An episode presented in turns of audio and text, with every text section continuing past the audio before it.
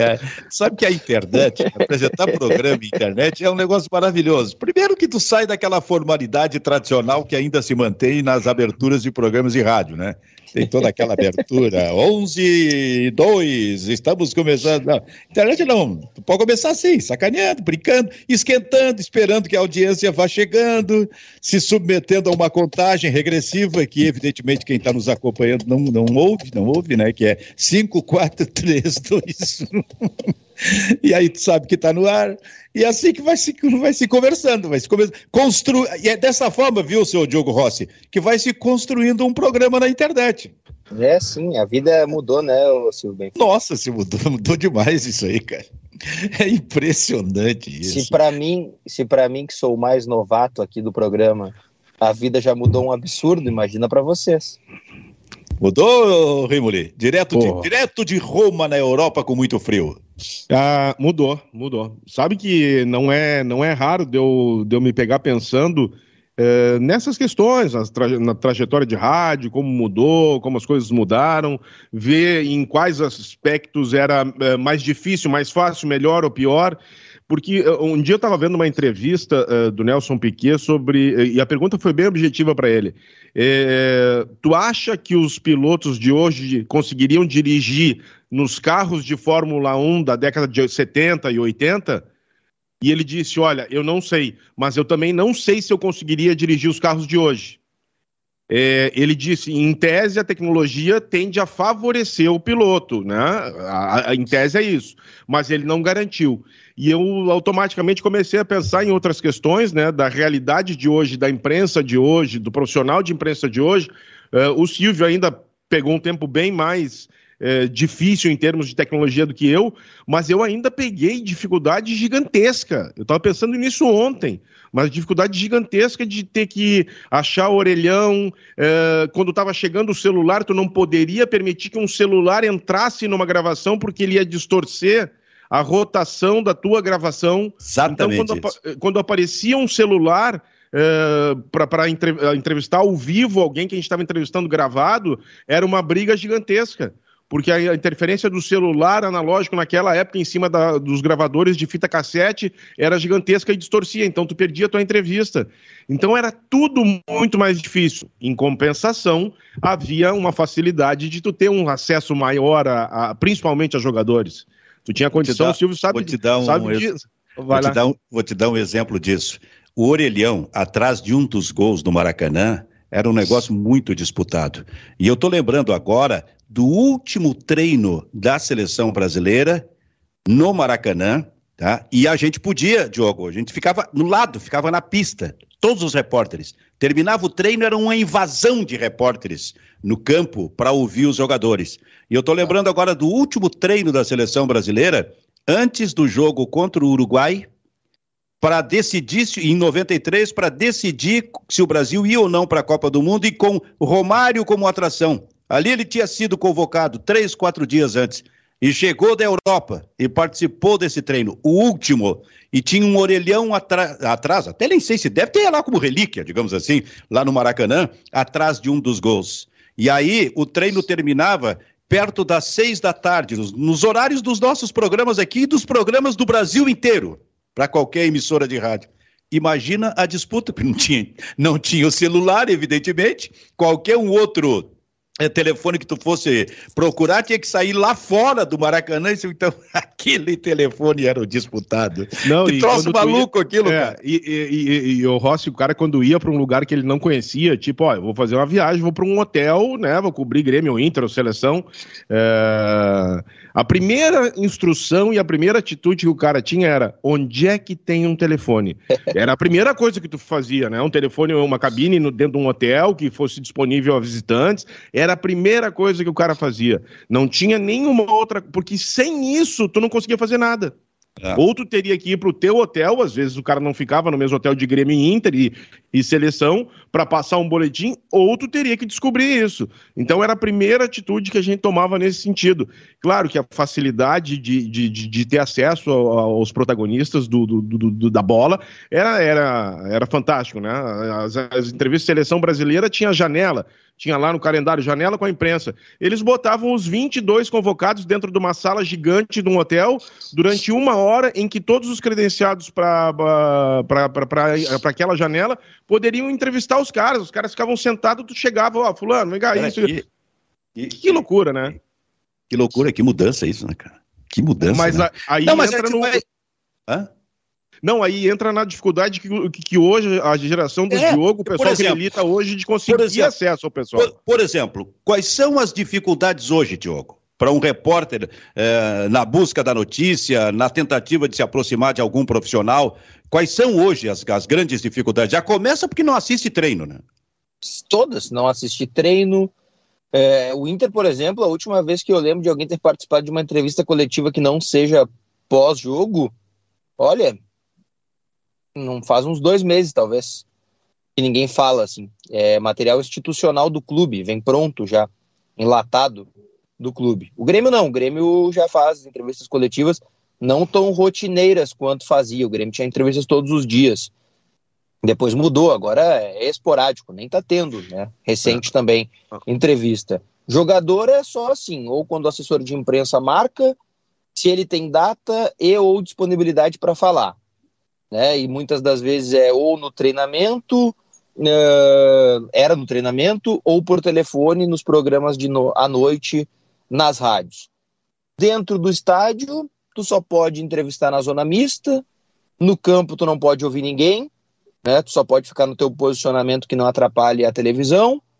É complicado. É impressionante, que, cara. Uh, tu sabe, Silvio, que eu acho que os clubes perdem muito com isso, viu? Eu acho que essa, essa uniformidade nessas decisões é prejudicial aos clubes. Eu acho que no momento em que um. Claro que a gente está vivendo uma pandemia, estou falando em condições normais, tá? Em condições normais. No momento em que um clube pensar um pouquinho diferente e começar a deixar à disposição de maneira livre um ou outro jogador, eh, eu acho que o clube vai ganhar eu, em, mas, em, em uma série de aspectos. É, eu só acho o seguinte: os clubes nem pensam nisso. É, é, esse, errado, é que... esse, afastamento cada, errado, esse afastamento cada vez vai mais se dar. Eles eles estão é, o trabalho deles é com as próprias redes sociais. E é aí que eles entendem que vai haver realmente a aproximação. Então é eu incrível como isso. é que é hoje. Eu não sei como é que é hoje no Atlético Mineiro, mas até uns dois, três anos, eu me lembro, um pouquinho mais, um pouquinho mais de dois, três anos. No Atlético eram os repórteres que escolhiam as, os jogadores que iam dar entrevista. Sim. Os repórteres avisavam, a gente quer o fulano. Aí o fulano dava entrevista naquele dia, já sabia que naquele mês o fulano não daria mais entrevista. Mas foi escolhido, pelo menos a ah. pauta se estava mais sabe, próximo. Sabe, Rossi, que isso chegou a acontecer, acho que o Silvio vai se lembrar, isso o Grêmio chegou a fazer em determinado momento, uma espécie de votação entre os setoristas ali do dia para escolher os jogadores, dois jogadores, se eu não estou enganado, que seriam entrevistados. Já era o início de, de algo que evoluiu para mim, né, para mim, é, evolu é, para mim evoluiu para essa situação que a gente tem hoje. Mas Bom, o Grêmio deixa... já fazia isso que o Ross está falando. Deixa eu só fechar esse capítulo dizendo o seguinte: naquela época a gente tinha todos os jogadores à disposição e não tínhamos o equipamento. Hoje, o, hoje o, o jornalista, o, o, o, repórter tem todo o equipamento à disposição e não tem o, produto em função de todas estas mudanças. Quer dizer, para dar, e eu já vou fazer um teste antes. Tá, só, só, só diz a tua frase aí, porque eu já quero fazer um teste com o Diogo Rossi, por exemplo. Não, não, não, não. É, para mim a questão é essa, tu matasse, é isso aí. A é. questão, hoje a tecnologia há, mas não há o produto. E antes tu não tinha tecnologia e tinha o produto. Bom, então a provocação que eu faço ao Diogo Rossi, repórter desse momento, que busca informação sem poder assistir um treinamento, sem eh, tendo que recorrer a fontes, primeiro descobrir as fontes, alguém que confie nele, esse tipo de coisa, para chegar e, a partir daí, buscar estas informações. E, aliás, é bom que se diga: os repórteres, eu tenho notado bastante isso. Os repórteres hoje têm dado muita informação, mesmo sem ter à disposição o, o, o treinamento, por exemplo, que, é, que era a coisa que lá, lá atrás mais indicava a escalação de um time. Aí o Grêmio vai jogar contra o Fortaleza a partir das oito e meia da noite. E sempre dizendo que esse é o Bairrista Futebol Clube, o Bairrista FC. Com Vero Internet daqui a pouco na nossa interatividade. Com a 90.3 FM a Rádio Felicidade, com a 104.3 FM a Rádio Sorriso, de parceria na audiência que vem pelo FM aqui no Bairrista FC. Então, seu Diogo Rossi, Grêmio Fortaleza, oito e meia da noite. Como é que tu faz para buscar a escalação do Grêmio? E vocês, repórteres, já têm um caminho sobre essa escalação, porque é um novo momento para o Grêmio? É, uh, primeiro algumas pessoas falam algumas coisas, né? A gente vai atrás das pessoas que a gente confia e que confiam na gente, como bem destacaste antes aí, Benfica. E a gente faz, a gente pensa coisas e aí atrás dessas coisas conversa com pessoas. Ontem, por exemplo, tentando descobrir o time do Grêmio, eu não sabia o norte. Eu tinha uma frase: o Grêmio vai mudar. O time sofrerá um fato novo. É isso que eu, que eu tinha. O que, que é um fato novo? O que, que vai acontecer? Quais são as mudanças? O Grêmio lançou uma nota no seu site ontem, por volta das sete da noite. Até aí, Silvio, olha, uma nota não diz nada. É, treinou, fez isso, fez aquilo, fez aquele outro. A foto de capa da nota era a seguinte foto: Thiago Gomes, um quadro negro e um atleta olhando atentamente as explicações táticas. Campas, recebendo instruções individuais do técnico Thiago Gomes na foto de capa do treinamento de ontem. Aí eu perguntei, mandei a foto para uma pessoa e disse: tá aqui o fato novo, né? Campas titular apoiado pelo treinador. E a pessoa disse: é um dos. O Grêmio vai mudar em mais do que uma posição. Muda na defesa por necessidade mas não entra o medalhão. No meio-campo, um jogador esquecido pelos outros técnicos deve voltar a ganhar uma chance. E o Campas deve, enfim, ser aquele meia que o Grêmio contratou para ser ao longo da temporada. Eu estou falando de Guilherme Guedes na lateral esquerda, de Darlan ao lado de Lucas Silva e de Campas armando o time. Aí, Eu acho que tá certo, viu? E aí Você com Douglas Costa e Ferreirinha? Ou o Alisson? fora, né? Suspenso. Douglas ah, tá o Douglas está fora. Então, Alisson, Alisson e Ferreirinha. E o, e o centroavante? E Diego Souza. Deve, ser, deve permanecer. Fala aí, o Rimo. Não, eu acho certo, né? O Grêmio precisa de uma mudança. Não tem sentido nenhum, né? Saiu o Luiz Felipe, vinha o Thiago agora e continuar a mesma coisa. Precisa uma mudança. É, não vai sair dessa situação se não tiver algum tipo de mudança, independente de qual ela seja. E para mim, a primeira mudança que tem que ser feita é dentro das quatro linhas, porque o time não tem jogado absolutamente nada. Acho que tem realmente que mudar. Agora, eu lamento muito, claro que o Diogo está trazendo a informação aí em relação ao Diego Souza. Pô, pô, eu queria ver o Elias jogar, cara. Eu queria ver o Elias jogar no ataque do Grêmio. Eu sei que ele, que, que ele se juntou à delegação em função das suspensões que, que aconteceram e tudo mais, mas ele tem que jogar. Ele tem que começar. Qual, o que de pior pode acontecer para o Grêmio se você começar é, com ele no ataque? Fazer gol. Perdeu. Fazer gol? Tá, não, não, tudo bem, claro, a ironia. Mas o que de pior é perder o jogo, certo? O Grêmio vem perdendo tudo, cara. Não, isso, isso, e aí eu vou, te, eu vou ajudar a corroborar o que o Diogo está dizendo. Isso o Grêmio já trata como normal. Perder. Duda Crefe deu uma entrevista na Band dizendo: já vou avisar aqui, ó, para a torcida. Ganhar é difícil. No máximo um empatezinho, já fiquem cientes. Já deixou claro. O Grêmio foi ao Ceará ciente de que perder para o Fortaleza é o que vai acontecer. Ah, Ou é, seja, não eu... vem do jogo contra o Fortaleza o início da trajetória que pode manter o Grêmio na elite do campeonato. Parece brasileiro. que está entrando derrotado já, né? Não, agora está entrando. Agora, ah, é, claro. é, eu ouço assim muito debate, muita opinião a respeito do Thiago Gomes. É, por exemplo, jornalistas mesmo, alguns que entendem que esse fato novo em termos de técnico deveria ser um técnico, né? o Grêmio até tentou, né? já tentou vários. E é bom que o Grêmio pare de tentar, porque senão vai. Pois é, vai surgir na imprensa a todo momento, e esse número que já é de quatro pode aumentar, e isso aí vai ficar ridículo pro Grêmio, né? O fulano não quis, o Beltrano não quis. Aliás, técnicos que não tem nada a ver um com, um com o outro em termos de característica. Pode, ah, pode pegar, por exemplo, o Roger Machado com o Mano Menezes. São duas coisas completamente diferentes. Isso dá uma ideia de como o Grêmio, nesse aspecto, está perdido. Mas teve outros dois, então, que disseram não para o Grêmio. Barbieri, né? O Maurício é. Barbieri, técnico do Bragantino, e o Rogério Ceni, né? Também então, disse que não quer. Mas então, cara, e esse número vai aumentar.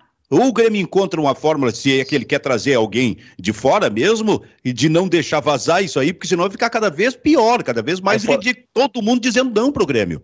A informação que eu tenho, Benfica, é que eu, alguns jogadores, eu não estou citando o nome deles, mas alguns jogadores se reuniram com o presidente e disseram: olha, presidente, a gente entende aí que o senhor está procurando um treinador, a gente entende a necessidade, né? Mas se o senhor quiser né, efetivar o Thiago Gomes, a gente entende que pode ser uma boa. A gente gosta do Thiago, gostamos do trabalho dele, né? Não é novidade, tá? Os jogadores já queriam o Thiago Gomes quando o Thiago pois Nunes é. saiu. É, Isso é, não é novidade. Eu, o, que eu, o que Vai lá. Não, não, pode falar, Rima. Pode falar. Não, o que, eu, o que eu acho é que o Grêmio está repetindo as mesmas coisas. Está repetindo os mesmos erros. Quem tem que tomar essa decisão, com todo respeito aos atletas, não são eles. Não, Quem tem que tomar é a diretoria. Não, é a direto... tem... Silvio, a diretoria é responsável de tudo o que está acontecendo, Silvio. Claro, mas tem um outro detalhe. Aí tu uh, atende o jogador de futebol. Ora, se sabe que o vestiário do Grêmio está com problemas, cara. Vestiário do Grêmio está com problemas já de algum tempo e o Luiz Felipe não, não conseguiu, é um técnico experiente, não conseguiu resolver isso aí. Muito bem, aí os jogadores vão até o presidente, ó, efetivo Thiago Gomes. Mas não dizem para o presidente assim, ó, ele pode fazer, presidente, da nossa parte o que quiser, tirar quem quiser. Sabe por quê? Porque se o Thiago Gomes colocar alguma ideia realmente diferente, daqui a pouco tendo que tirar algum jogador experiente para colocar um Diego Souza para colocar o, o, o, o, Elias, qual vai ser a reação desse vestiário que foi lá dizer pro é, é, é pro, pro Romildo que podia efetivar o Thiago Gomes? É, isso realmente bastante... isso é, é, é, perigoso, cara, é muito perigoso. Eu sinceramente, me... sinceramente acho que o Guilherme Guedes já me impacta, tá? Tô bem sincero com vocês. Não jogar o Cortez e jogar o Guilherme Guedes já me impacta porque o Cortez é do grupo de jogadores líderes desse elenco. Mas é, é que aí eu pergunto Souza, o seguinte... Jeromel, Rafinha e assim por diante. Pergunto o seguinte, Rossi e Silvio, o que que o vestiário quer? O vestiário quer manter o status quo ou o vestiário quer sair da situação que, que o Grêmio se encontra hoje? Que não mim seja, isso é claro. Que não o que seja o Grêmio assim, deixa ó. vazar... Hã? O que o Grêmio deixa vazar pra gente é que o vestiário tá inconformado com essa situação e querem tirar o Grêmio da Série B porque fica ruim para o Grêmio e para eles. Então eles estão inconformados, essa é a palavra. Não, não, não há dúvida uh, nenhuma. Sobre o que o vestiário quer, bom, tomara que o vestiário queira realmente, nesse momento, é encontrar a melhor solução pelo novo técnico para tirar o Grêmio desta situação e que eles aceitem é, sem deixar de trabalhar forte, sem tentar de, deixar de buscar uma titularidade pelos treinamentos, mas que eles aceitem as decisões do técnico. Pois é, essa é a questão, Silvio, porque assim, ó, se o vestiário, e aí a gente fala em vestiário e está falando do grupo de jogadores, quer realmente tirar o Grêmio dessa situação, para mim não combina a ideia de que vai ficar de beicinho o Diego Souza ou um ou outro se sair para deixar isso, jogar o Elias. Aí as coisas não combinam. Perfeito. aí me parece que vem à frente, para mim, Diogo, me parece que vem na frente o desejo pessoal de um ou outro jogador do que a situação do Grêmio. É, o Paulo Turra, ex-auxiliar do Filipão, quer dizer, auxiliar do Filipão e ex-auxiliar do Grêmio, é, disse ao Flávio Prado que o vestiário do Grêmio está bem difícil. Está bem difícil de gerir, especialmente na situação de momento que está. Ele não tinha falado Bom. nada até agora, deu essa declaração para para a Jovem Pan. Eu, eu vou, agora, eu vou te dizer uma coisa, porque daí eu vou na segunda parte daquilo que eu estava tentando colocar aqui em relação à opinião de, de jornalistas, alguns entendendo que o técnico tem que ser de fora e outros entendendo que o técnico uh, que, tem, que precisa ser efetivado é o Thiago Gomes. Eu sugiro o seguinte: não se efetive oficialmente o Thiago Gomes. Vai deixando ele trabalhar. Sabe por quê? Porque tu efetiva hoje e ele consegue um bom resultado, Amanhã vai ter gente. Aê, ó, era isso que eu falava, tinha que ser o Thiago Gomes. Aí chega no domingo, perde, e já, ia, já vem a desconfiança pro Thiago Gomes. Aí depois tem um empate, sabe, para não ficar com esta situação, não deixar o técnico realmente nessa situação, cara. Isso é muito complicado, porque o, a, a, análise sobre o técnico Thiago Gomes no Grêmio vai ser feita de jogo a jogo. Em função dos resultados, fosse outra situação, o Grêmio no meio da tabela, sem correr risco de rebaixamento, poderia ser uma coisa, mas correndo risco a todo momento, nossa, eh, pode haver uma reação aqui muito positiva sobre o Thiago e ali adiante, uma semana depois, três dias depois, uma reação muito negativa. Infelizmente, o resultado é que vai definir essa situação. Olha o que, a que ponto chegou o Grêmio e, o, e, o, e, o, e a pressão em cima do novo treinador, que aliás é bom técnico, diga-se de passagem. A, a, pressão sobre ele aumenta quando acontece uma situação que ontem à noite eu estava eu tava verificando, Benfica. O Grêmio tinha até segunda-feira de madrugada, né, ou seja, de domingo para segunda, Felipão, Paulo Turra, Carlos Pracidelli, o Sgarbs, que é também do elenco. Todos esses, esses quatro caras, em princípio, tá? Esses quatro grandes nomes. Todos eles eram técnico, auxiliar, auxiliar daquilo, auxiliar daquilo. E o Thiago estava em Porto Alegre, que é o auxiliar permanente. Esses quatro caras saíram e ficou ele, Thiago. E ele tá sozinho no Ceará. É ele e o preparador físico do Grêmio, o, o Heverson Pimentel. É Thiago por Thiago, ele não tem ninguém, não tem um, um auxiliar, um parceiro, uma coisa assim para dividir. É ele, Thiago e o grupo de jogadores. Tanto que o que eu fiquei sabendo é que o Thiago pegou setores do elenco, os atacantes, os meias, os zagueiros, os laterais, e conversou. Vamos fazer isso, vamos fazer aquilo aqui, esse setor aqui, aquela coisa. Ele só tem. É, é ele. Ele teve que olhar setor por setor, reuniões por reunião, reuniões por reuniões, sozinho. Ele não tem ninguém. É o Thiago pelo Thiago. O Grêmio entregou o clube e o elenco na mão de um, uma pessoa só. Thiago Gomes.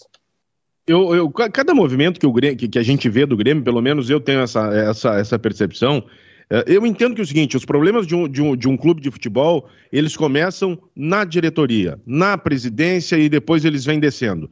Eu acho que o problema do Grêmio, o maior problema do Grêmio hoje, ele é a falta de comando dentro do vestiário. Quem tem que comandar um vestiário tem que ser um dirigente que, que saiba realmente conduzir o que acontece lá dentro. E para mim, esse é o principal problema do Grêmio. Que, claro, que depois ele se estende para dentro de campo, e aí é uma questão técnica.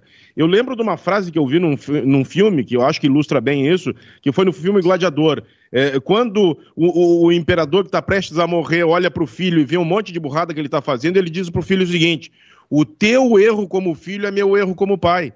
É o que acontece no Grêmio hoje. O erro que a gente vê dentro de campo é o erro que vem de cima. O Grêmio há quanto tempo vem sem comando do vestiário? Vem sem comando, vem sem diretriz. As coisas mais absurdas a gente uh, acabou. Uh, olha, Silvio, a gente viu o Marcos Herman dizer que não sabia que o Ferreirinha há três dias não, não, não vinha fazendo tratamento num clube do tamanho do Grêmio. Eu trabalhei no São José durante dois anos como dirigente de futebol. A primeira coisa que eu fazia quando eu chegava no clube era ir ao departamento médico. Eu sabia quem estava lá. Eu sabia quem é. Ah, tá o Silvio e tá o Rossi lá. Eu quero. Como é que tá hoje, Rossi? Como é que tá hoje, Silvio? E depois falava com fisioterapeuta e médico. No São José, que é desse tamanho, o Grêmio oh. tinha que ter esse tipo de atitude. O, o Grêmio gladiador... cometendo erro atrás de erro. O gladiador não foi filmado aí perto de ti, não? É, efetivamente não foi filmado aqui, mas é retratado uma boa parte aqui. É, é um grande fake. tá, mas olha só, só me diz uma coisa: o, o, Luiz Felipe, olha como a gente às vezes nem se apercebe de alguns detalhes. O Luiz Felipe, quando veio o programa, ele trouxe um preparador físico. Tinha um, um auxiliar de preparação física também. Uhum. Interessante isso, porque eles vêm com todo mundo. o Everson Pimentel. Pois é, perfeito, porque o, o, preparador físico do Grêmio, muito falado no início do ano, chama-se Heverson Pimentel, esse que veio do Bragantino, né? Contratado muito elogiado, né? Contratado em março. Pois é. Grêmio. Bom, olha. Detalhe, né? Sobre o Filipão e a sua comissão. Ontem o Jorge Machado, empresário do Filipão, disse na Rádio Grenal que o salário do Filipão foi fácil de negociar. Difícil foi da comissão. Ele hum. disse. Tinha bastante gente, então, né, para negociar. Pois é, separados. Separados, separados. Separados. Separados, é. Porque hoje os clubes que estão fazendo estão acertando com, com, o né? técnico aquele esquema do comum acordo para poder contratar um outro. Jogando por terra essa barbaridade Não, criada Grêmio, pela CBF aí, que ficou ridicularizada. Hã? O Grêmio já burlou a CBF duas vezes esse ano, né? É, com, com dois Nunes acordos. Com... É. Filipão. Mas é, é, é, que é, essa burla que o Grêmio está se valendo dessa burla aí para conduzir a sua situação de troca de técnico, pelo menos ela está no papel. O papel te diz que tu pode eh, usar desse artifício. Agora, o que a CBF me apresenta de mais ridículo é essa situação do esporte, que tem no regulamento geral das competições bem claro, cristalino, sem possibilidade de interpretação, que quem tomar um cartão amarelo, aquele mesmo no banco, é computado como partida. E aí a CBF está passando por cima disso, se valendo de algo que está escrito no regulamento específico da competição que permite uma outra interpretação. interpretação. Então, para mim, pode, a CBF. Né? Hã? Isso não pode, né? o teu campeonato tem duas regras.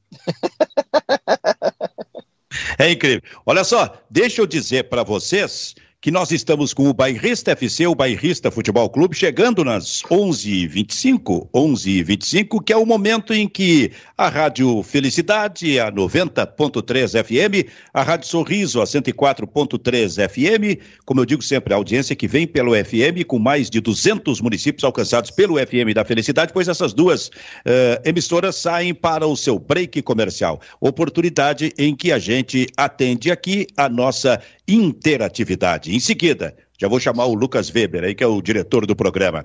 Nesse bairrista FC, só para fechar esse capítulo, é, as coisas no futebol, por exemplo, se repetem como se repete na vida, né? Eu estou lembrando lá em 2016, aquele berro do Internacional com o Vitória sobre o Vitor Ramos. E evidentemente que a ironia vendo, vindo de parte da torcida do Grêmio. Agora o Grêmio entrou e tentou, e por isso até veio a decisão do TJD, ou da CBF, de que está tudo certo com o jogador, que era do, do Internacional, aliás, o zagueiro é, Pedro Henrique, que foi lá para o esporte. E aí, ah, tá, perfeito, mas de qualquer maneira, isto serviu. O ponto que eu quero chegar é o seguinte: não, é, a, é, a, é a, a, a, gozação, a, a discussão entre as duas torcidas, sabe? Então, essa primeira manifestação o que, que ela está fazendo com que a torcida do Internacional lembre 2016? Cara, o futebol, tudo se repete no futebol, assim como na vida. É um negócio impressionante isso aí. Mas decisão oficial não tem? Não, não, não. A CBF não. deu um parecer só, né? Ela deixou bem claro ainda na sua nota, na, no último parágrafo, que aquilo não valia como decisão, assim como parecer da confederação, o que o Grêmio tratou como acobertamento da CBF. É, eu, eu só pergunto uma coisa para vocês. Por que, que um regulamento. Eh, tem esse item que fala que se receber o cartão amarelo é computado como partida mesmo no banco de reservas e sem ter participado do jogo, e, o, e outro regulamento diz, dá uma brecha para que isso não valha. Isso aqui que você. E esse, esse artigo 43, parágrafo único do regulamento geral das competições, ele está ali há no mínimo 15 anos no mínimo há 15 anos. Eu só não sei o motivo pelo qual ele está ali no momento que a CBF vem e se pronuncia oficialmente, ainda que não seja, não tenha caráter de decisão, mas tem um caráter que tem um peso, porque é a organizadora da competição, se manifesta dessa maneira. É ridículo o que está acontecendo. Lucas Weber. Vem para a telinha, Lucas Weber, para Vero Internet, internet fibra com ultra velocidade. Vem brilhar, Lucas Weber. Tudo bem, Silvio? Tranquilo? Tudo. Uh, alguns comentários aqui para Vera Internet, o Cleidemar Goulart. Eu só espero que, independente do resultado no ano, o Grêmio se livre de uns 70 por, 75% desse grupo atual. Tenho para mim que a chegada do Rafinha foi determinante para o fracasso do clube este ano. O Paulo Eberhard. Vocês não acham que a pandemia acelerou o processo de que, se quiser material fora do que vem do clube, será todo pago pela imprensa? Como assim todo pago pela imprensa? Não... Seria algo mais específico, exclusivo. Talvez ele esteja falando sobre uma questão que se discute há muito tempo do, das rádios pagarem pela transmissão do jogo, esse tipo de coisa. Porque as outras são informações de jornalismo, né? Tu, tu, tu buscar informações para dar uma escalação de um time, esse tipo de coisa, não, evidentemente que não, não, não dá para pagar por isso aí, né?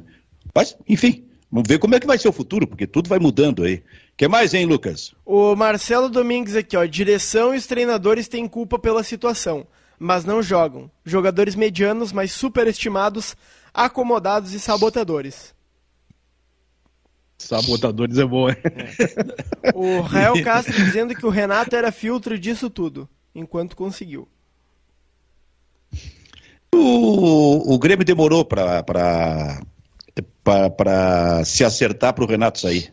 O Renato demorou demais. Mal, o Renato era o mal e o bem ao mesmo tempo, né? É, mas olha só, o, o, o Renato, pô, porque os ciclos encerram, né? Inclusive para jornalistas. Isso é bom que se diga, daí se trata de buscar alternativas, outras coisas. Mas os ciclos vão encerrando, e para o profissional de futebol, muito mais. Então o Renato passou, fez um grande trabalho 2016, 2017, até 2018 com alguma coisa, mas a partir de 2019, o Grêmio começou, nas mãos do Renato, a desaparecer como time de futebol dentro de campo. talvez fosse, que... talvez fosse ali o momento do Renato sair. E, e, e o interessante do processo que o, que o Renato perdeu no início de, de 21, agora a Copa do Brasil ainda estava no Grêmio, perdeu naquelas circunstâncias e tinha acertado a renovação do contrato antes, um mês depois estava demitido pelo Grêmio. É, para mim o grande problema do Renato não é nem o futebol em si, assim, não é o problema desportivo. O Grêmio não conseguiu fazer a transição de comando, né? Porque o Renato comandou tudo sozinho, praticamente, de 2016 para cá. E o Grêmio não entendeu que em algum momento ele ia sair. Né? Não acredito que alguém internamente no Grêmio achou que o Renato seria eterno, né? Ninguém é. é ah, até porque a né? demonstração né? dentro de campo já, já indicava isso, né? Da é, atuação, as atuações da equipe. Não, não foi feita uma transição, né? O Dorico Roman mesmo, que foi o vice-futebol do Grêmio campeão da Libertadores da América, o que eu posso falar é isso aqui, ó. Né? e voltamos. Voltamos. É... Voltamos com a Rádio Felicidade e a Rádio Sorriso. Só um detalhe aqui, o Odorico Roman, quando que foi o, o vice-futebol campeão da Média, tinha uma boa relação com o Renato, né? Tinha, né? Tinha. Ele, ele, quer dizer, então o Renato ali de repente parava para ouvir alguma coisa. Que eu quero dizer é o seguinte: o Odorico saiu por conta própria? Sim, sim, problemas pessoais. Tá, mas também, tá, problemas pessoais, mas também, mas sempre por decisão própria. Isso é importante, talvez ele tenha entendido que o ciclo ali encerrou, que não iria conseguir mais do que aquilo que ele, como dirigente, conseguiu no Grêmio, que ele saiu no momento certo, no processo. Eu lembro, e aí começou eu lembro o que se falou, se falou na época, Silvio, a seguinte expressão, café tá frio, para ele sair. Não tinha mais o que ele fazer. Então. E ele saiu. Que que é, Diogo? Tem um detalhe agora. Só que tem um detalhe agora sobre o Marcos Herman, né? Marcos Herman está vice de futebol do Grêmio porque ninguém quer, né? Nem ele queria ser vice de futebol, nós temos que ser honestos aqui. O presidente Romildo Bolsa Júnior foi quem o convenceu ser vice de futebol. Convidou um, convidou outro, convidou o Marcos Herman, ele disse não. Marcos Herman disse não num dia e foi convencido no outro a assumir. É, eu acho que se não quer, viu, Diogo? Se não quer, não tem que pegar. Eu, eu sou dessa opinião. Se não quer, não tem que pegar.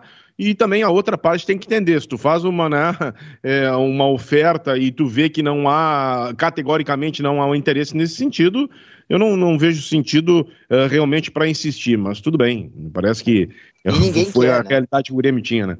Hoje Marcos Herman sai e não tem um nome que, que diga assim, eu vou. Não tem. Muito bem. O Bairrista FC trata do jogo do Grêmio que começa às oito e meia. Que jogo, hein? Contra o Fortaleza.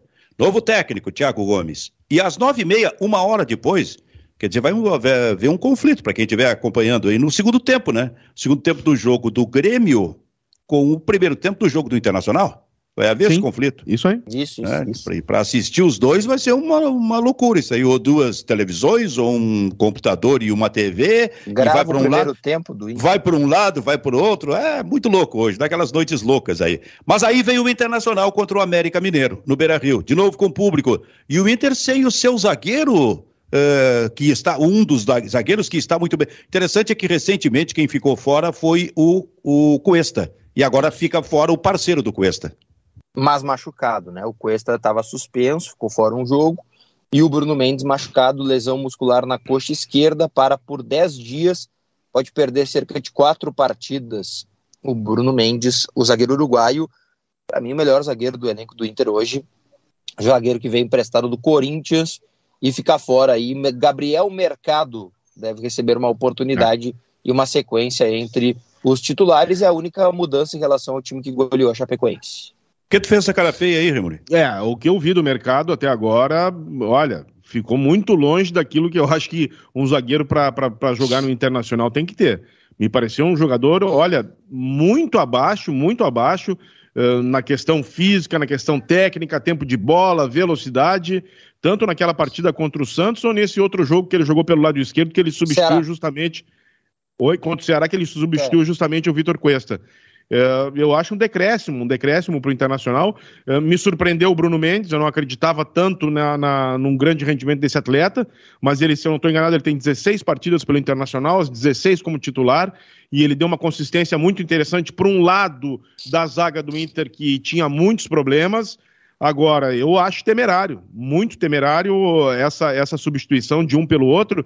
E eu não acho que esse jogo contra o América seja favas contadas. Eu vi algumas partidas do América, eu achei um time que, que conseguiu crescer ao longo da competição, está numa posição bem interessante eh, para a realidade dele, tem alguns bons valores. Eu acho que o Inter tem que ter muita atenção, principalmente na questão defensiva nessa partida.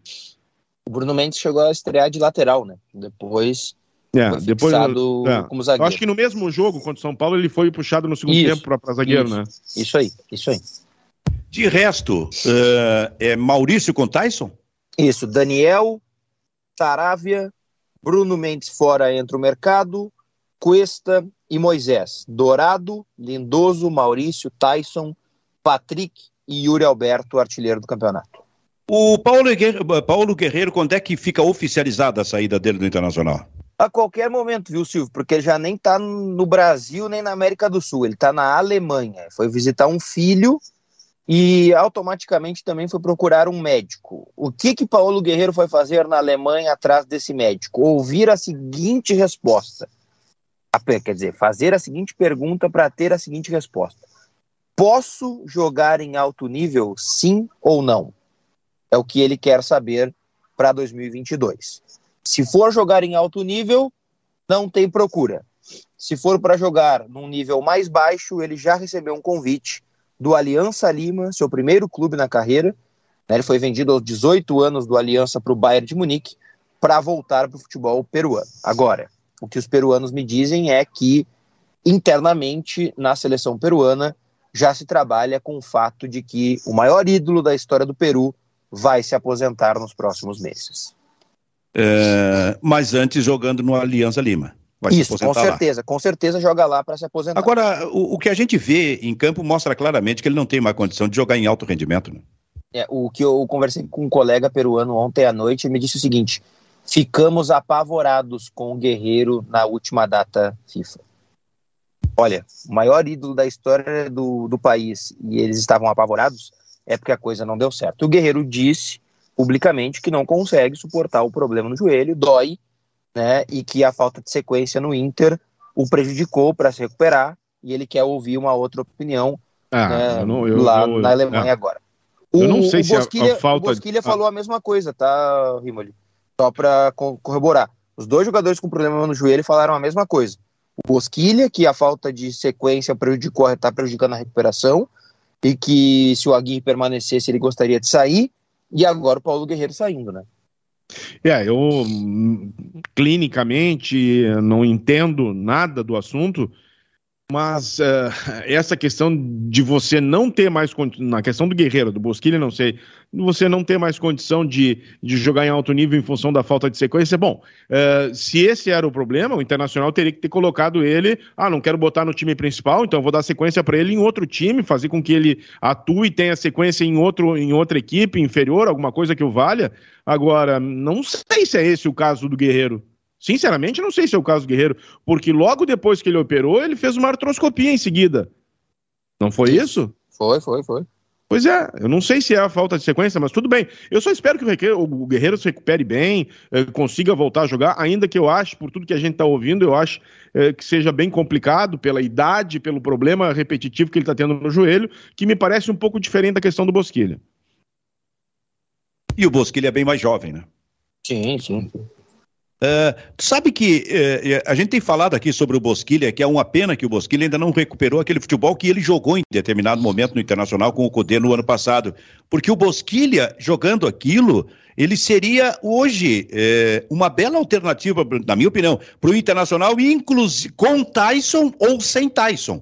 Sem Tyson para fazer esse movimento do Tyson vindo de trás. Ele fez isso, inclusive pelo meio, no time do, do, do, do Kudê, e, e chegando rápido no ataque e com outra, é, é, com outra ferramenta que ele tem, que é o chute de fora da área. Ele é um jogador que toma a iniciativa de, de chutar. É, tá ou, ou, ao lado do Tyson. Mas, cara, eu acho que, o, que a temporada, infelizmente, vai encerrar sem que a gente veja aquele Bosquilha. E ele está treinando uma nova função, né, Silvio? De segundo volante né, que é uma função que ele está sendo testado, está sendo treinado. Ele entrou até contra a Chapecoense nessa função. E é o Inter, né, sabedor aí que ele está um pouco descontente também, querendo poder sair do Inter no final dessa temporada. Lembrando que né, ele tem contrato até o final do ano que vem. Na metade da próxima temporada, ele pode assinar um pré-contrato com qualquer equipe e deixar o Inter de graça. Eu gosto dele, eu gosto desse jogador, eu concordo com o que o Silvio falou. Uh, entendo que essa cirurgia, e que a gente já sabe disso, que é uma cirurgia é, bem complexa, e para um jogador voltar em alto rendimento, ele realmente requer a sequência, requer um tempo maior. Eu só acho que o Bosquilha tem que ter um pouco, de, um pouco de calma. Não precisa ficar. Olha, a temporada não foi o que ele esperava, é óbvio que não, mas também é óbvio que ele está voltando de uma lesão e de uma cirurgia realmente invasiva, de uma cirurgia grave, né? complexa, grave. Espera, acaba a temporada e começa a outra temporada. Eu acho ele um jogador útil. Eu gosto da característica dele, de chegar na frente, de arrematar, de chutar bem. De... Ele, ele, fez bastante isso com o Cudê em alguns jogos da Libertadores e do Campeonato Brasileiro, pressionando a saída de bola do adversário, inclusive roubando, ou e na sequência dando assistência para algum companheiro, ou, ou, até mesmo ele fazendo o gol uh, chutando, que ele tem um chute potente de média e longa distância. Eu acho, eu acho um jogador extremamente útil. Extremamente útil. Eu acho que ele está se precipitando nessa ele... de, ah, quero sair, alguma coisa nesse sentido.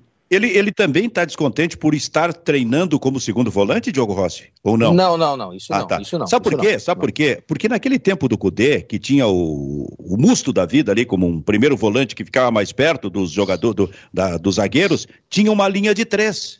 Que em determinado momento no Internacional, quando acertou, tinha o Marcos Guilherme, tinha o Edenilson pelo meio, que seria uma espécie de segundo volante, e teve o o, o Bosquilha, que entrou na esquerda e naquele momento saiu o Patrick. Eu não me lembro até se o Patrick não estava lesionado naquele momento. Mas fluiu esse movimento no Internacional. E quando estava fluindo, houve momentos em que o Edenilson ia para a direita e o Bosquilha se posicionava no meio para fazer exatamente isso, atacar pelo meio, com a qualidade que ele tem para chutar de fora da área, esse tipo de coisa. Se, seria uma espécie ali de segundo volante no Internacional. Então eu não vejo assim um disparate maior nessa possibilidade dele ser treinado como alternativa aí, hein? E não, isso é, até é comemorado, mas o fato não é esse, né? A reclamação não é essa. A reclamação é não jogar, de fato, né? Não ter uma sequência. O, o Bosquilha ficou muito chateado depois de Inter e Fortaleza. A informação que a gente recebeu é essa, que ele jogou 45 minutos muito bons na visão dele e depois recebeu uma minutagem menor né, por parte do Diego Aguirre. Curizada, eu vou dizer uma coisa para vocês. Tem um ídolo meu, seu Diogo Rossi, indo para o espaço daqui a pouco, rapaz. Meu ídolo. Quem? Quem é? Capitão Kirk, do Jornada nas Estrelas. 90 Capitão, anos de idade. Está indo em mais um passeio pela, pela, pelo espaço com o Jeff Bezos, de 10 minutos. E se existe alguma coisa que é, uh, digamos, uh, absolutamente justa, é se vai para o espaço, o Capitão Kirk tem que ir, cara. Do Jornada quando falou, Estrelas. Quando falou vai para o espaço, eu já pensei em algo pior. Eu não estou ainda acostumado com é isso. É que a gente usa muito essa, essa, essa expressão no futebol, o cara foi para o espaço. Cara, 90 porque anos. Eu, porque 90 anos eu assistia nos anos 60 a série Jornada nas Estrelas. Se eu não me engano, teve 79 capítulos. Cara, eu acho que o Brasil parava para assistir, lá sei eu, quarta de noite, quinta de noite, não tinha futebol naquela, naquela época, transmissão de futebol, para assistir o Jornada nas Estrelas, que depois foi o embrião de vários filmes aí, né, que surgiram no, é. na sequência. E o Capitão Kirk era, era, o, era o. Ele era o capitão daquela nave, nave chamada Enterprises, que ia pro que vivia no universo, vivia lá em cima no espaço, e lá estava o cara tu... com é. 30 e poucos anos, hoje ele tem 90 e está indo para o espaço. Agora, literalmente, ele está indo para o espaço, né? Tá indo. É, mas tu, tu, sabe que isso é outra coisa que mudou, né, Silvio Rossi? Porque é, naquela época, por exemplo, ia passar um filme na TV de noite, depois da novela. É, no outro dia, no colégio, ou na rua, na roda de amigos, todo mundo falava sobre o mesmo assunto.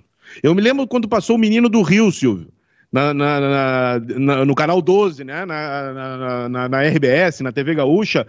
No outro dia na aula, o comentário era só esse. Todo mundo tinha assistido, ou seja, não existia nada de YouTube, de internet, de, é, de streaming, nada, nada. Todo mundo assistia a mesma coisa, assim como acontecia com as séries. É uma mudança, assim, que às vezes a gente parece que isso foi de outra vida, com aquilo que a gente está vivendo hoje. Hoje em dia é estranho quem assistiu TV. É, é exatamente. O quê? Ah, o quê? Tu tava vendo televisão ontem à noite? Tu sabe que esses dias eu ouvi um, um, um, colega falando o seguinte: não, pô, meus filhos, não sei o quê, não sei o quê. Eu deixo lá o tablet com eles, o computador com eles, para eles verem lá as séries infantis e tudo mais. Eu disse, tá, mas e eles vêm e quando eles aprontam? Não, quando eles aprontam, eu boto eles de castigo. Eu disse, qual é o castigo? Eles vão ver TV aberta. Ô, Lucas Weber, Lucas me responde uma coisa. Vem pra telinha com a gente aqui, Lucas. Tá aí, Lucas? Não quer falar com a gente, né? Opa, eu tô, eu tô, é que tem que tem que colocar um monte de coisa aqui, botar um monte de tela, mas agora tá tudo certinho, tô aqui. que idade tu tem, Lucas? Tô com 24.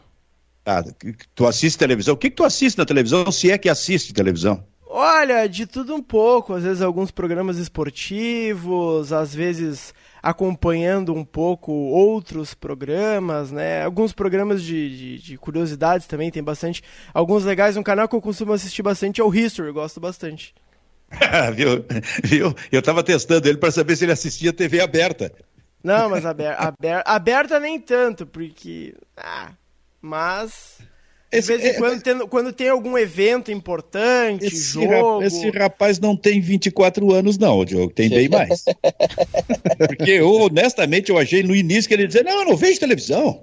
Eu tô ali na, na, na no computador ou no, no celular. Eu, eu, eu, via bastante, eu via bastante. Aí eu, eu não assisto TV, é difícil.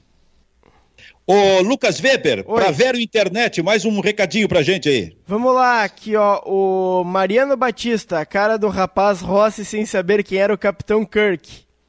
O, o Rael. Pior, que eu, o Ra... pior que eu sei, pior que eu sei.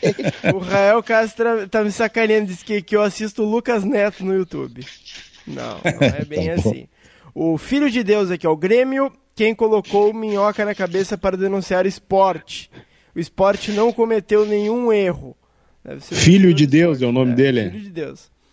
O, o, Grêmio, o Grêmio, sobre Jesus? isso, Lucas. Oi. sobre isso, o Grêmio disse que não podia ser omisso, né?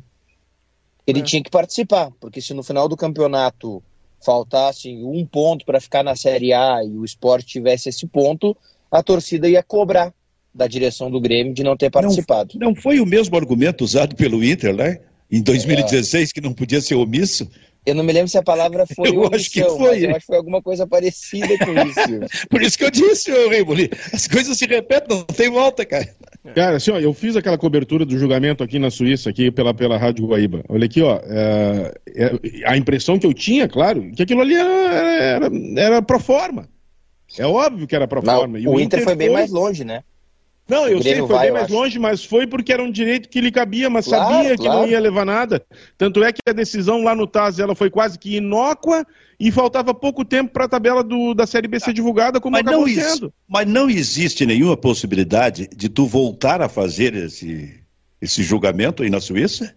Ó, eu tô Ei. uma hora dali, né, Silvio? É? A coisa é fácil Ei, Rossi? deslocar. Ei, Diogo? eu acho que não, eu acho. Sendo sincero, Será que não? Acho que não. Será que essa coisa não vai ser levada levado para chegar até aí? Olha, mas se tiver lá no final do campeonato o Grêmio na mesma situação do Internacional, está caindo e precisa de, desses pontos, precisa dessa decisão. Bate na madeira aí, Silvio, tá? Mas assim, ó. Esporte 42, Grêmio 41 em 17 e o Esporte em 16. Qual é o teu telefone aí, ô irmão? E nós, e nós lá pela 35 rodada. Não, já é 37 já. Vai, vai 37. É, Olha. eu acho que vai dar pano pra manga, viu? Pano pra manga eu tenho certeza que vai dar. Só não sei se vai chegar a esse ponto de, de acabar no TAS. Mas pano é. pra manga eu não tenho dúvida nenhuma que vai dar. A grande diferença que eu vejo nesse caso do Vitor Ramos à época e do Pedro Henrique agora é a diferença de clubes que se sentiram lesados. Em 2016, o Inter se sentiu lesado sozinho, foi sozinho né? Foi um fez uma guerra sozinho. Dessa vez, o Grêmio não está na guerra sozinho. O Grêmio está na guerra com a Chapecoense, com o Ceará, com a América, com outros clubes. Tem uma curiosidade, viu, Silvio? Tem um é? clube grande na briga que não entrou nessa parada, o São Quem? Paulo. É? O São Paulo não está na parada. Ele não entrou junto. Ele não, Não, entrou por junto. enquanto, que ele está um pouquinho afastado ali, um Tá pouquinho com afastado. trintinha, tá com Como, trintinha. como isso tem desdobramento, daqui a pouco o São Paulo vem. Então, em todo caso, não desliga o telefone, viu, ô Rimo? Não, não, não, pode deixar. Não desliga. Pode deixar. De Eu acho que não vai vai ter que chegar dar uma tanto. chegadinha na Suíça, mas vamos ver. É, eu acho que não vai chegar tanto. Silvio, tu me permite rapidamente algumas pílulas sobre alguns assuntos que são Pois estão não. sendo de destaque por aqui, rapidamente. É, o primeiro deles que eu queria destacar é que é o seguinte: 98% dos jogadores, comissão, te- comissões técnicas e equipes de apoio da Série A do Campeonato Italiano totalmente vacinados. Apenas 2% ainda não completaram esse ciclo e eu não sei se vão completar, mas são 98 contra 2%. Outro deles, o Bola de Ouro, dois brasileiro, brasileiros na lista, o Neymar colocado como 17º favorito numa lista de 20 e o Jorginho como terceiro eh, favorito nessa mesma lista de 20, que tem o Messi como primeiro, Lewandowski, eh, Lewandowski como segundo e o Jorginho como terceiro, e essa eleição vai acontecer no dia 29 de novembro em Paris.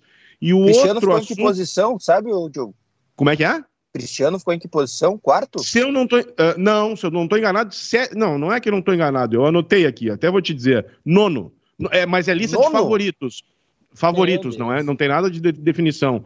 É, é que o que pesa bastante nesse momento é Copa América, é, Eurocopa e Champions League. E por isso o Jorginho está lá na frente, porque ele ganhou duas dessas, dessas três competições. E o outro assunto palpitante que está mexendo é, com mais de, um, uh, mais de um país em relação ao futebol é o assunto do Fundo Internacional PIF, que acabou ah, ah, ah, comprando o Newcastle da, da Inglaterra por 360 milhões de euros e agora já está em negociações avançadas com a Inter de Milão.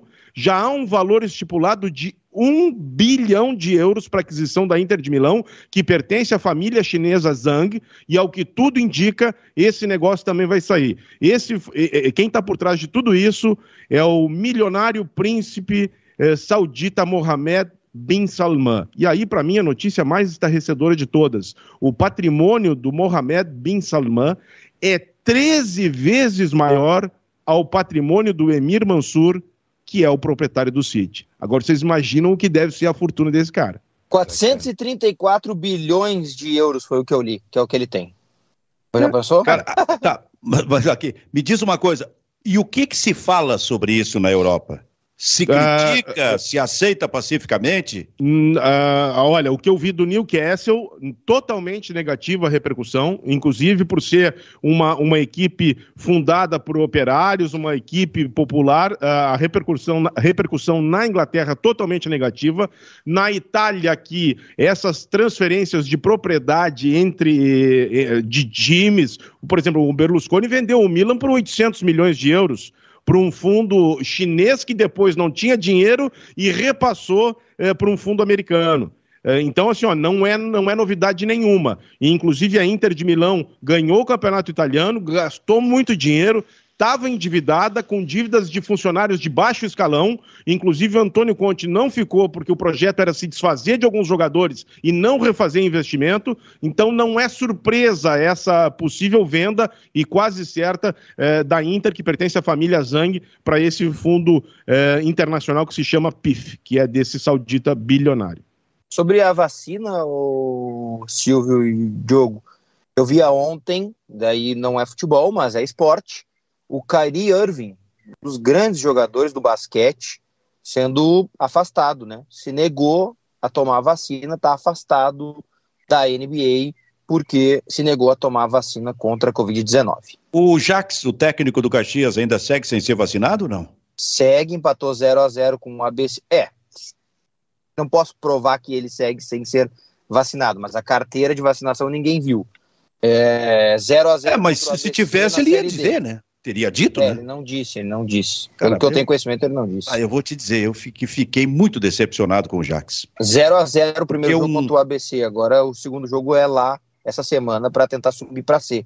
Cara, porque é um profissional que eu tenho na mais alta conta, é um técnico de futebol que tem, portanto, representatividade, que dirige um grupo. No mínimo, para o seu grupo, ele precisa dar o exemplo, mas para a sociedade, ele precisa dar o exemplo. E, para mim, dar um exemplo positivo nesse momento é se vacinar. Para mim, é isso, é se vacinar. Não é, é como um, um jogador de basquete lá que. Né, o... Como é que é, Diogo? E ele ficou internado por Covid-19. Por favor, ô oh, Jax. É, a grande voz no basquete aí uh, uh, contra os anti-vax, né, os anti-vacinas, é o Carinha do Jabá, talvez a, a, a, a, voz mais forte nesse sentido. Ele disse o seguinte: é, já que vocês não querem se vacinar, dizendo para aqueles atletas que estão negando a tomar vacina, é, quando vocês tiverem determinada doença, vocês não recorram ao, a um tipo de medicação, porque é a mesma coisa. Vocês não recorram a isso, porque a situação é exatamente a mesma. Se vocês não acreditam na medicina, quando vocês tiverem algum tipo de doença, não tomem algum remédio, porque se vocês não acreditam na medicina, vocês não acreditam nela como um todo. Então, essa questão é uma questão extremamente polêmica no esporte. Aqui na Itália, a população já, 81% da população já tomou as duas doses. E existe um grupo antivacina aqui, é, é em menor, é, bem menor do que a gente vê em outros lugares do mundo, e a gente já tem 81% da população com duas doses da vacina. Então, a noite vai ser forte, seu Diogo Rossi, porque já começa às sete com o Juventude enfrentando o Flamengo no Maracanã. Vou deixar uma aqui rapidinho, tá? Então, Silvio. Deixe. Tá, à tarde eu vou falar um pouquinho mais sobre isso, mas eu já quero deixar aqui porque eu acho que meu trabalho é aqui também. O Inter procurou o Rodrigo Lindoso, tá? Ele vai ficar. O Inter quer renovar o contrato do Rodrigo Lindoso Tenham todos uma ótima tarde. Muito bem. Então, como eu disse, sete da noite tem Juventude Flamengo no Maracanã. Depois vem o jogo do Grêmio, depois vem o jogo do Internacional. Essa noite é interminável. Seu Diogo Rimoli, bom frio para ti aí na Europa. Valeu, um abraço, um abraço, até a próxima oportunidade. Valeu. Rossi, Rossi um abraço. Valeu, até amanhã. Muito bem. O Bairrista FC com a direção de Lucas Weber fica por aqui. Tchau, tchau.